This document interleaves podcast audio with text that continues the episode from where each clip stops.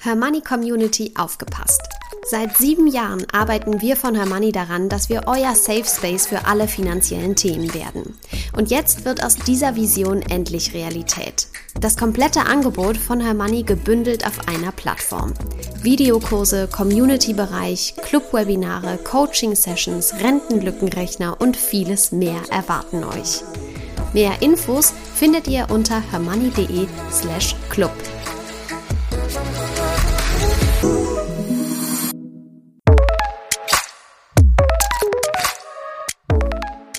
Das Hörmoney einmal eins. Finanzen einfach erklärt mit Simin und Saskia.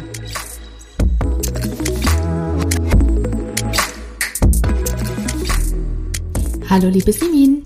Hallo Saskia. Hast du Lust auf die heutige Folge? Ja, sehr viel Lust, denn wir haben ein super spannendes Thema. Mhm, genau, wir gucken uns heute endlich an, wie wir ein Portfolio aufbauen. Endlich ja. sind wir soweit. Wir haben über die allerwichtigsten und größten Assetklassen schon gesprochen oder Anlageklassen. Da gehen wir heute nochmal drauf ein und keine Sorge, wir nennen heute auch ein paar Begriffe, die ihr noch nicht kennt oder von denen ihr noch nicht wisst, was genau das ist und wie man da investieren kann. Das erklären wir euch natürlich in den zukünftigen Folgen. Aber Simin, vielleicht sollten wir jetzt erstmal klären, was so ein Portfolio eigentlich ist, weil da gibt es ja auch mehrere Definitionen überall, äh, auch in den verschiedenen Bereichen. Also gibt es jetzt zum Beispiel auch in der Kunst, aber darum soll es heute natürlich nicht gehen.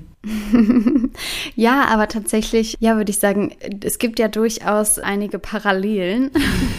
äh, Portfolio hört sich, finde ich, so, so hochtrabend an am Anfang immer. Mhm. Äh, und das, das hört sich irgendwie nach äh, was ganz Besonderem und äh, an. Ja, es ist eigentlich relativ einfach, wenn man das mit der Kunst vergleicht oder ähnlichen Bereichen, dann ist das ja quasi so eine Art Sammlung. Und ein Portfolio ist eigentlich auch nichts anderes als eine Sammlung an Wertgegenständen Gegenständen, Wertpapieren, das können aber auch Immobilien sein etc. Sprich, im Falle eines Depots ist das dann einfach die Summe aller Anlageinstrumente, die ich eben in meinem Depot so liegen habe.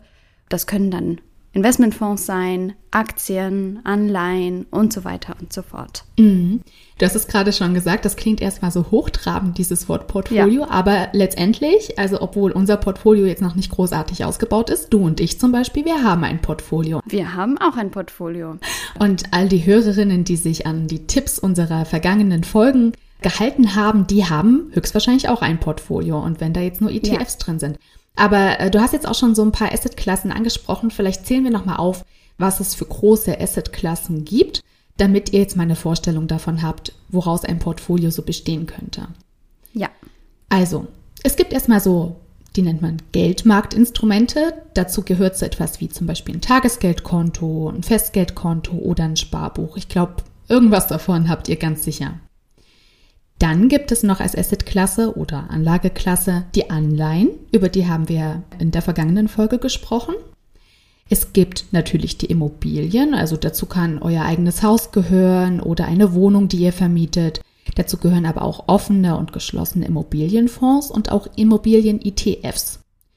Dieses Immobilienthema ist eins, das machen wir dann nächstes Jahr groß auf, keine Sorge.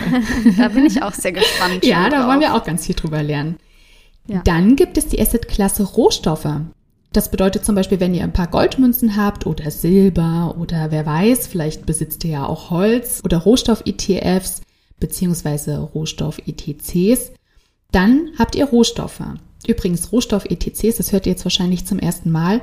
Das bedeutet, also ETCs sind Exchange Traded Commodities und die bilden die Wertentwicklung einer einzelnen Rohstoffklasse ab. Das erklären wir euch auch zu gegebener Stunde nochmal ordentlich. Dann gibt es natürlich noch die Assetklasse Kryptowährungen. Vielleicht habt ihr so ein bisschen Ether oder Bitcoin. Und es gibt auch Gegenstände mit Sammlerwert, zum Beispiel Oldtimer, Uhren, Möbel. Es gibt teure Turnschuhe mit Sammlerwert. Es gibt tollen Wein, den man lagern kann, der dann auch an Wert gewinnt. Kunstwerke, ne, da haben wir sie und zum Beispiel auch Handtaschen, ja, so teure Luxus-Designer-Handtaschen, die gewinnen ja auch an Wert oder verlieren den zumindest nicht, wenn man da auf das richtige Stück gesetzt hat. Und natürlich, und das ist dieses Jahr unser Fokus, sowas wie Aktien und Zertifikate. Über Zertifikate haben wir jetzt noch nicht großartig gesprochen, deswegen sollten wir an dieser Stelle vielleicht erstmal klären, was das ist.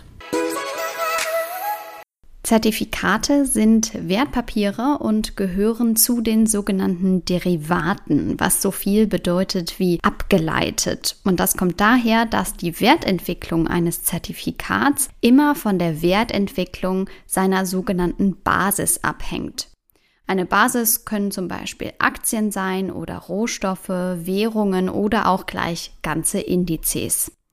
Rechtlich gesehen sind Zertifikate Schuldverschreibungen der Bank, die sie herausgibt, ähnlich wie bei Anleihen. So, jetzt haben wir schon darüber gesprochen, was alles in so einem Portfolio vorkommen kann. Es ist jetzt natürlich nicht ganz einfach für sich selbst herauszufinden, welche Anlageklassen die richtigen für einen sind. Wichtig ist auch, sich nicht zu übernehmen am Anfang. Ja, ne? ihr müsst jetzt nicht einen Oldtimer kaufen und die teure genau. Luxusuhr und eine schöne Chanel-Handtasche, natürlich dann noch die ETF-Sparpläne und so weiter und so fort. Also genau, Simin, das ist echt ein ganz, ganz wichtiger Hinweis. Ja. Vor allem, wenn ihr noch, weiß ich nicht, 20, 30, 40 Jahre bis zur Rente habt, dann habt ihr eventuell auch die Möglichkeit, dann auch ein bisschen aufzustocken im Laufe eures Lebens. Das haben du und ich ja auch vor, nicht wahr? Ja. genau, und es kommt natürlich auch so ein bisschen drauf an, das so zu mixen, dass ihr ähm, eure persönlichen Wünsche hinsichtlich Risiko und Chancen verwirklicht, ja. Denkt da nochmal zurück an das Renditedreieck, um das ging es in den ersten Folgen. Da haben wir drüber gesprochen, dass es natürlich verschiedene Assetklassen gibt, die eher liquide sind, ja, zum Beispiel Tagesgeld oder ein Sparbuch.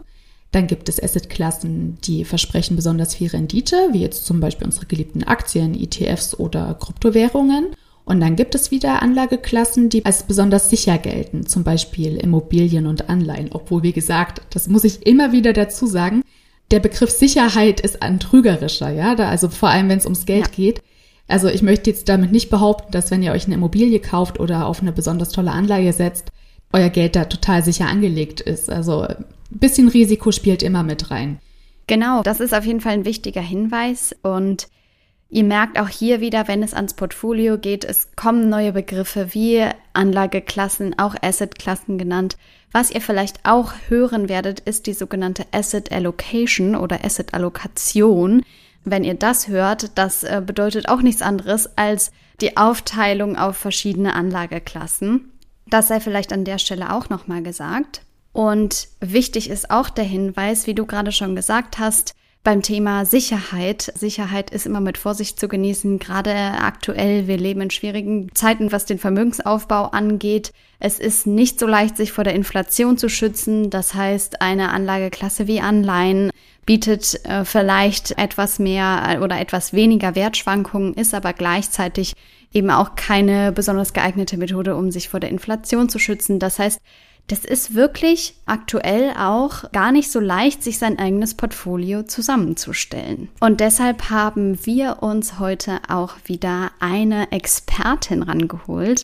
Ihr kennt sie bereits. Es ist die liebe Lisa Negro von der Deutschen Bank. Und ich freue mich, Saskia, dass wir sie heute wieder dabei haben. Sie hat uns all unsere Fragen zum Thema Portfolioaufbau beantwortet und auch noch einen kleinen Hinweis gegeben zum Thema Chancen und Risiken. Egal welcher Anlegerinnen-Typ man ist, sicherheitsbewusst, risikofreudig oder faul, sollte man sich grundsätzlich mit den Elementen des magischen Dreiecks nochmal beschäftigen. Und da möchte ich einfach nochmal darauf hinweisen, dass die Kapitalanlage Chancen der Rendite ermöglicht, aber sie auch immer mit einem Risiko verbunden sind und im schlimmsten Fall quasi mit dem Verlust der investierten Gelder. Und deswegen sollte man sich hier einfach die Frage beantworten, wie viel Risiko möchte ich eingehen und vor allem auch welchen Anlagehorizont habe ich. Bei einer Aktie empfiehlt sich zum Beispiel ein Anlagehorizont von mehr als fünf Jahren. Im Vorhinein haben wir, äh, Saskia, uns überlegt, dass wir gerne Portfolios für drei verschiedene Anlegerinnen-Typen durchgehen möchten mit der lieben Lisa. Und wir haben uns entschieden für die sicherheitsorientierte Anlegerin, die risikofreudige, wo ich uns beide, glaube ich, auch reinzählen kann. ja, im finanziellen Und, Bereich auf jeden Fall. Oder? Ja. Mhm. Und zuletzt die faule Anlegerin, und das möchte ich bitte in Anführungsstrichen setzen, Denn ähm, das ist natürlich nicht negativ gemeint, sondern soll einfach nur ausdrücken, es handelt sich hierbei um eine Anlegerin, die nicht ihr ganzes Leben dem Portfolioaufbau und ihrer Portfoliostrukturierung widmen möchte. Also ich finde, man kann ruhig faul bei der, bei der eigenen Geldanlage sein. Was meinst du, Saskia? Ach, du, total. Also ich finde, wenn man einmal eine gute Strategie für sich gefunden hat, und man sich entschieden hat, in welche Assetklassen man gehen möchte und man hat dann zum Beispiel seinen Sparplan abgeschlossen oder eine Einmalanlage in Aktien oder in Gold oder was auch immer für einen richtig ist, äh, getätigt, dann kann man sich auch erstmal entspannt zurücklegen und das Leben genießen. Wichtig ist es aber auch für die faule Anlegerin, dass sie ein oder zweimal im Jahr reinschaut in ihr Portfolio ja. und guckt, ob das alles noch zu ihren Wünschen und Vorstellungen passt oder ob sie nicht nochmal was tauschen möchte. Genau, und zum Thema sicherheitsbewusste oder sicherheitsorientierte und risikofreudige Anlegerinnen, da geht es natürlich darum, sicherheitsbewusst sind vor allem Frauen vielleicht so jenseits der 50 oder auch Frauen ja. mit recht wenig Geld oder Frauen, die auch sagen, sie haben noch zu wenig Wissen, um jetzt zum Beispiel in Aktien oder Zertifikate zu gehen. Das sind dann eher die Frauen, die sich dann zum Beispiel für Tagesgeld, Festgeld, Sparbücher oder Anleihen entscheiden. Und die Risikofreudigen, das sind dann auch die, die mal ein bisschen Spielgeld in die Hand nehmen und mal in Krypto investieren, die sich Einzelaktien kaufen, einen Sparplan auf aktiv gemanagte Fonds haben oder auf ETFs. Deswegen hast du ja auch gesagt, da siehst du uns und das sehe ich genauso. Und wir wollen doch jetzt mal reinhören, für welchen Anlegerinnen-Typ welche Assetklassen interessant sein könnten.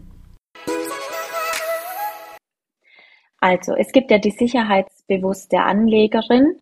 Hier würde ich dazu raten, dass man die risikoärmeren Anlageklassen übergewichtet, also so zwischen 60 und 70 Prozent im Portfolio oder gerne auch mehr. Das ist so die Mindestgröße, die man einhalten sollte. Und äh, die risikoreicheren Anlageklassen wie Aktien sollte man eher untergewichten, also nicht mehr als 30 Prozent gerne im Portfolio halten. Und bei einer sicherheitsbewussten Anlegerin, die kann sich gerne unterschiedliche Bausteine zur Hand nehmen, entweder den Immobilienfonds, dieser weist zum Beispiel geringere Schwankungen auf und hat eine regelmäßige Ausschüttung und sorgt damit für eine gewisse Stabilität beziehungsweise für eine geringere Volatilität im Depot. Dann gibt es noch die Rentenfonds oder ausgewählte Anleihen, die die Anlegerin hier mit einbauen kann. Der Rentenmarkt hat zwar in diesem Jahr als Besonderheit eine sehr hohe Volatilität. Das liegt vor allem daran, dass die Zentralbanken in regelmäßigen Abständen die Zinssätze stark angehoben haben. Eigentlich weist der Rentenmarkt eher eine geringere Volatilität auf, da die Zinsentwicklung eigentlich geringeren Schwankungen unterliegt. Und wenn die Zinsanhebungen jetzt dann bald zu Ende sind, dann müsste sich auch dieser Markt wieder stabilisieren und deshalb ist er für sicherheitsbewusste Anlegerinnen eine gute Alternative. Warum ist gerade ein Rentenpapier auch gut für die sicherheitsbewussten Anlegerinnen? Die Zinspapiere weisen ja eine klare Struktur auf. Also sie haben zum Beispiel einen Zinssatz und eine Laufzeit und da weiß man einfach, was einen erwartet und deshalb ist die Investition eher vorhersehbar. Zusätzlich würde ich ein Zertifikat mit Kapitalgarantie empfehlen. Die bietet der Anlegerin hundertprozentigen Kapitalschutz. Das heißt, die Investitionssumme wird nach der Laufzeit zu 100 Prozent auch wieder zurückgezahlt. Und man hat hier zwar das Risiko des Emittenten, also wenn der Herausgeber pleite ist, dann kann er ja nicht zurückzahlen, aber in einer normalen Situation sollte quasi die investierte Summe wieder an die Investorin zurückgezahlt werden. Und in der Zeit kann man eine gewisse Rendite erwarten, entweder durch den versprochenen Zinssatz oder durch die Performance im Papier. Der Zinssatz oder die Performance sind natürlich gering, weil man ja diese, diese Kapitalgarantie hat und die lässt sich halt der Emittent auch bezahlen. Genau. Und bei der sicherheitsbewussten Anlegerin empfehle ich noch zusätzlich den Multi-Asset-Fonds. Damit ist einfach eine gewisse Diversifikation im Portfolio vorhanden, weil viele Anlageklassen in diesem Fonds schon enthalten sind, also Renten, Immobilien, ein gewisser Aktienanteil. Und hier würde ich einfach bei der Auswahl darauf achten, weil es gibt natürlich auch verschiedene Strategien im Multi-Asset-Fonds, dass man hier auch eher eine konservative Strategie wählt. Okay, fassen wir also nochmal zusammen. Die sicherheitsbewusste Anlegerin schläft nachts wahrscheinlich besser, wenn sie höchstens 30 bis 40 Prozent ihres verfügbaren Vermögens in risikoreiche Anlagen wie Aktien steckt. Aber wie könnte denn eine Investorin vorgehen, die sich nicht davor scheut, Verluste zu machen, beziehungsweise die genug Zeit hat, Verluste auszusitzen? Die risikofreudige Anlegerin können als Baustein auch ein Zertifikat mit aufnehmen, als Beispiel hier das Express-Zertifikat oder das Diskont-Zertifikat. Die Entwicklung des Zertifikats hängt ja immer von der Entwicklung des Basiswertes ab, also zum Beispiel von der Aktie, und deshalb weist das Zertifikat auch das gleiche Risiko wie die Aktie auf und ist deshalb eher für risikoreichere Anlegerinnen geeignet. Für risikofreudige Anlegerinnen könnten auch Aktien oder Aktienfonds interessant sein. Bei Aktien ist es tatsächlich so, dass man eine gewisse Anzahl an Aktien aussuchen sollte, um die Diversifikation zu beachten. Wenn man sich Aktienfonds aussucht, ist dies auf jeden Fall schon mal gegeben und äh, ist einfacher darzustellen. Und hier gibt es natürlich die aktiv gemanagten Fonds oder die ETFs. Vielen Dank für die Tipps, liebe Lisa. Jetzt verrate uns doch bitte noch, wie Frau ihr Portfolio strukturieren kann, wenn sie keine Lust hat, sich häufig um ihre Geldanlage zu kümmern. Die faule Anlegerin, die sollte auf jeden Fall ein breit diversifiziertes Portfolio haben. Natürlich die anderen Anlegerinnen auch. Aber bei der Faulen haben wir eher die Gegebenheit, dass sie sich selten damit beschäftigen möchte und deshalb ist die Diversifikation umso wichtiger. Und hier bietet sich ganz klar ein Multi-Asset-Fonds an. Wie gesagt, haben wir, hier einfach die breite Diversifikation in Anlageklassen, in Anlageinstrumente und auch in Branchen gegeben. Und die faule Anlegerin sollte sich hier einfach nochmal die Präferenzen des magischen Dreiecks beantworten, also wie risikoreich möchte ich investieren, weil auch die faule Anlegerin hat natürlich hier die Präferenzen risikoarm oder risikoreich und demnach kann sie sich ein Multi-Asset-Fonds aussuchen. Als zusätzlichen Baustein kann die faule Anlegerin auch den Immobilienfonds wählen. Wie vorhin erläutert, haben die einfach geringere Schwankungen und die entwickeln sich quasi über die, über die letzten Jahre, haben sie sich im einstelligen Renditebereich entwickelt und deshalb kann man als faule Anlegerin das auch mit aufnehmen, wenn man eher in einer risikoreicheren Anlageklasse noch zusätzlich unterwegs sein möchte. ETFs bieten sich natürlich auch an, weil die natürlich auch eine breite Streuung haben und wir investieren einfach in den Markt und lassen das laufen. Das ist aber eher für risikofreudige Anlegerinnen, gerade im Aktienbereich interessant. Für die risikoärmeren Anlegerinnen sollte man hier den Rentenfonds eher wählen. Für die Faule bietet sich tatsächlich äh, das Zertifikat nicht als Investitionslösung an. Zertifikate weisen eine gewisse Struktur auf und man hat einfach zum Beispiel eine gewisse Laufzeit oder gewisse Ereignisse, die zu einer Fälligkeit führen.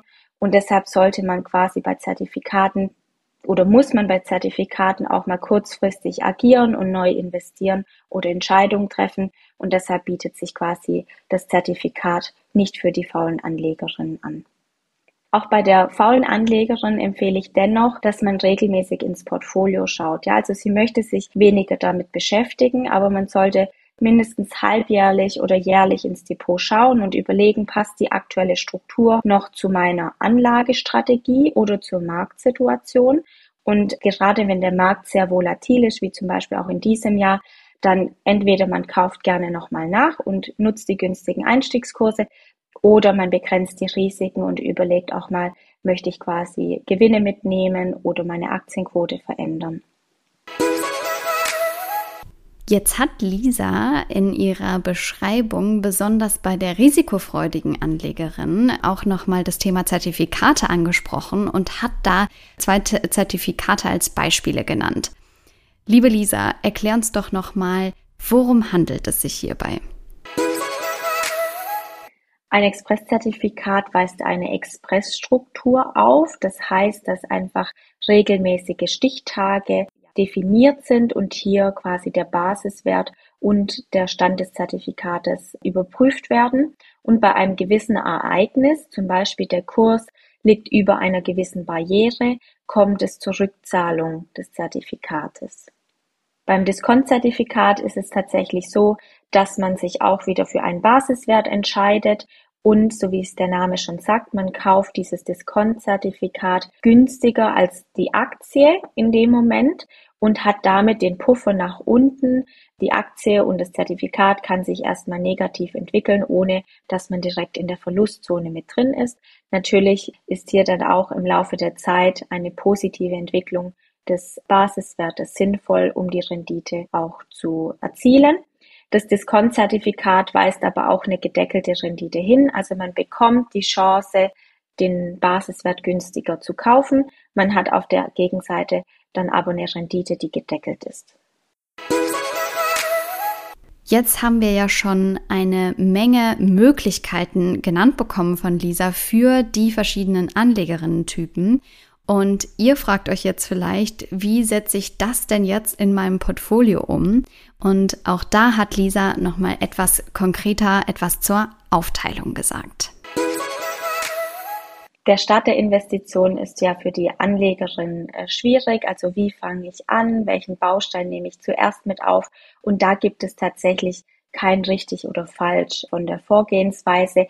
Wichtig ist, dass die Anlegerinnen sich in ihrem Risikoprofil befinden. Also als Sicherheitsbewusstes sollte ich auf jeden Fall eine risikoärmere Anlageklasse als erste Investition mit aufnehmen, entweder den Immobilienfonds oder den Rentenfonds und dann im Laufe der Zeit einfach gerne ein Zertifikat mit Kapitalgarantie oder eben Aktien, Aktienfonds mit aufnehmen.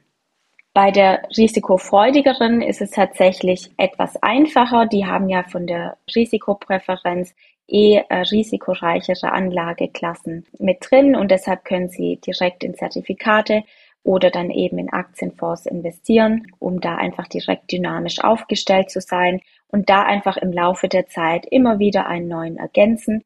Und bei der Faulen ist es tatsächlich so, dass ich auf jeden Fall in Fonds investiere für die erste Investition, Multi-Asset-Fonds, da hat man einfach die Diversifikation und wahrscheinlich auch eine konservativere Anlagestrategie mit drin, weil man auf jeden Fall weiß, da ist ein Fondsmanager noch im Hintergrund, der auf die Anlage achtet. Und zusätzlich kann man aber dann auch hier gerne die ETFs mit einbauen oder dann Immobilienfonds. Man stellt sich ja dann auch die Frage, wie viele Produkte oder Anlageinstrumente brauche ich in meinem Portfolio. Hier gibt es auch kein richtig oder falsch. Man sollte auf jeden Fall auf die Diversifikation achten. Also eine Aktie ist auf jeden Fall nicht genug. Wenn man aber einen Multi-Asset-Fonds zum Beispiel aussucht, hat der schon eine Diversifikation und kann erstmal auch so im Portfolio alleine stehen bleiben. Ja, Simin, ich kann mir vorstellen, dass auch Hörerinnen, die jetzt ganz neu in dieser Finanzwelt äh, sind, äh, sich gut vorstellen können oder jetzt eine Vorstellung davon haben, was sie gerne in ihrem Portfolio hätten und auch zu welchem Anlegerinnen-Typ sie gehören. Also ich denke, eine Strategie könnt ihr jetzt auf jeden Fall für euch zurechtlegen. Und nun kommen wir natürlich aber auch ans Eingemachte. Wir wollen jetzt loslegen und viele wissen vielleicht auch gar nicht, an wen wende ich mich, wie mache ich das, wie kann ich denn jetzt die verschiedenen Assetklassen kaufen, wie kann ich darin investieren. Und auch das hat uns Lisa Neko von der Deutschen Bank erklärt. Entweder die Anlegerinnen suchen online, nachdem sie euren Podcast gehört haben und die Begrifflichkeiten nun kennen, die Anlageinstrumente raus und ordern die Wertpapiere in ihrem Online-Depot oder wenn Sie das Bedürfnis haben, nochmal darüber zu sprechen und Fragen zu klären, suchen Sie sich einen kompetenten Partner, also einen Bankberater bei der Bank Ihres Vertrauens. Genau, ich glaube, abschließend kann man sagen, Saskia, ähm, oder können wir unseren Hörerinnen sagen, macht euch gerade am Anfang nicht verrückt, ja? Also es ist auch völlig in Ordnung, wenn man den eigenen Portfolio mit einem ETF anfängt, äh, wenn man das eigene Portfolio mit einem ETF anfängt und das auch eine ganze Zeit lang so belässt und vielleicht sich irgendwann mal einen zweiten dazu holt und vielleicht entwickelt ihr nach und nach auch ein bisschen mehr Interesse daran, ähm, vielleicht aber auch nicht und es ist auch völlig in Ordnung, wenn das eigene Portfolio äh, wirklich über lange Zeit aus wenigen Anlageklassen oder ja, Anlageklassen kommt natürlich auch wieder darauf an, wie ist das Profil, aber zumindest ja. aus, aus wenigen Produkten besteht, sagen wir so. Ganz genau, das sehe ich auch so, Simin. Deswegen, wir steigern uns nach und nach und wie gesagt, wir lernen auch nächstes Jahr nochmal gemeinsam andere Anlageklassen kennen und vielleicht sind die dann für euch auch nochmal interessant. Genau. Gut, ich würde sagen, wir haben heute gelernt, was ein Portfolio ist und was da so reingehören könnte. Ja, je nachdem, was ihr für Anlegerinnen-Typen seid. Simin, es war sehr interessant. Auch nochmal vielen Dank an Lisa Negro von der Deutschen Bank für das sehr, sehr angenehme Gespräch und die schönen Erläuterungen. In der nächsten Folge schauen wir uns mal an, wie wir dann Rebalancing bei unserem Portfolio betreiben, ja, also wie wir dann auch für einen ordentlichen Ausgleich zum Beispiel zum Ende des Jahres sorgen. Genau, das wird, glaube ich, nochmal spannend und baut ganz gut auf die heutige Folge auf. Von daher, wir freuen uns, euch in zwei Wochen zu sehen. Wenn ihr bis dahin Fragen habt, schreibt uns wie immer gerne an podcast.hermoney.de über Instagram. Facebook, wie auch immer ihr uns erreichen möchtet. Es gibt verschiedene Kanäle. Hinterlasst gerne eine positive Bewertung über unseren Podcast. Da freuen wir uns auch immer sehr drüber. Und ansonsten hören wir uns in zwei Wochen, Saskia. Ich freue mich drauf, Simin. Bis dann. Bis dahin.